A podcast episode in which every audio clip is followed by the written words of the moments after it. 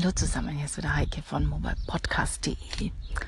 Heute gibt's mal nichts Gehaltvolles. Heute muss ich einfach mal ein bisschen motzen.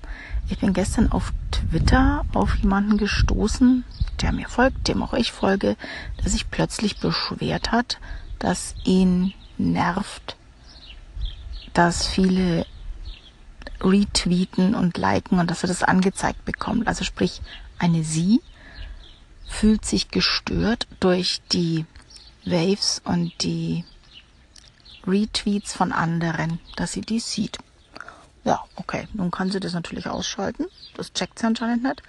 Aber ich habe dann mal ein bisschen nachgedacht, weil eigentlich profitiere ich hier recht davon, wenn ich sehe, was andere retweeten und waven.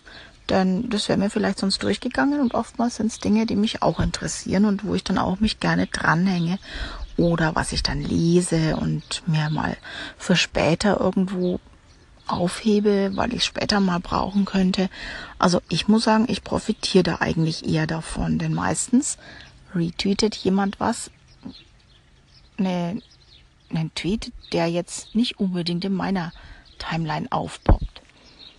So, jetzt habe ich mir diesen Account mal ein bisschen näher angesehen. Also diese Dame hat dann sofort auch große Zustimmung von anderen bekommen und ja, und das ist ja schrecklich und das ist ja ganz furchtbar und einer hat einen kleinen Einwand gebracht und dann kam so der Hinweis, na ja, für uns Super-Influencer ist das natürlich schon sehr nervig, aber vielleicht die Kleinen, die brauchen das noch. Und da bin ich hellhörig geworden, habe mir das mal angeguckt, okay? Die Lady hat 15.000 Fans. Die anderen, die ihr zustimmen, waren im selben Umfeld unterwegs. Da gucken wir natürlich ein bisschen doof mit unseren 2000. Und das ist ja mitunter auch schon viel. Also der normale Twitter-Nutzer ist ja dann doch eher so im dreistelligen Bereich unterwegs, was ja absolut in Ordnung ist und nicht verwerflich ist.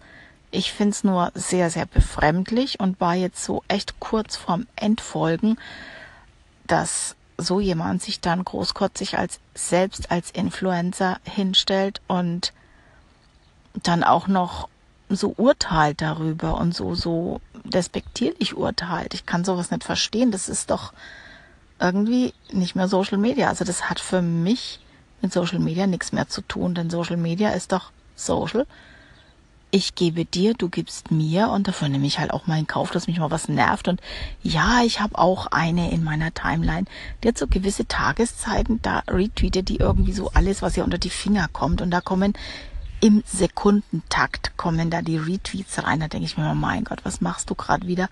Aber gut, es ist viel dabei, was dann auch für mich spannend ist, weil sie halt eine ganz andere Fangemeinde hat und einen ganz anderen Blick und ich nutze das eher für mich, als dass ich es als negativ beurteile. Und dann, dann bleibt mir ja immer noch die Möglichkeit, es abzuschalten.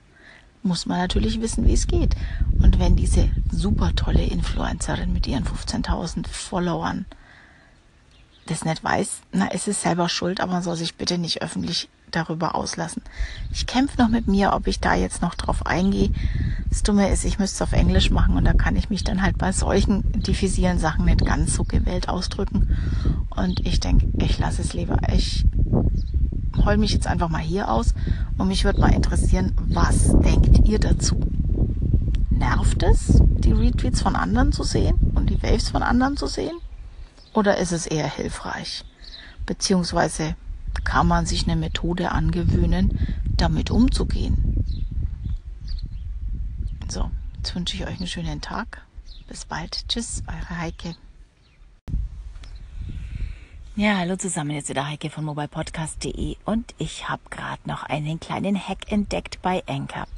Wenn ihr eine Wave aufnehmt und euch dann, wenn sie fertig ist, Anchor anbietet, sie direkt weiterzuschicken. Also da heißt es dann Get Listeners und dann klickst du da drauf und du möchtest Listeners haben und teilst es dann auf Twitter, Facebook, sonst wohin. Dann kommt eine kryptische, ganz allgemeine Notiz dazu. Es kommt der Link zu deiner Anchor Wave und vorher heißt es dann irgendwie äh, Wave von oder bei mir zum Beispiel Heike Stiegler on Anchor. Aber es kommt nicht der Titel deines Themas. Und wenn du dann diese Funktion erstmal überspringst, ignorierst, dann in deiner Station die Wave nochmal neu öffnest und dann teilst als Link, dann hast du den Titel, den du eingegeben hast für deine Wave. Und du sparst dir dann das nochmalige Eingeben eines Tweets zum Beispiel. Für Facebook wird es zwar vielleicht nochmal anders aussehen.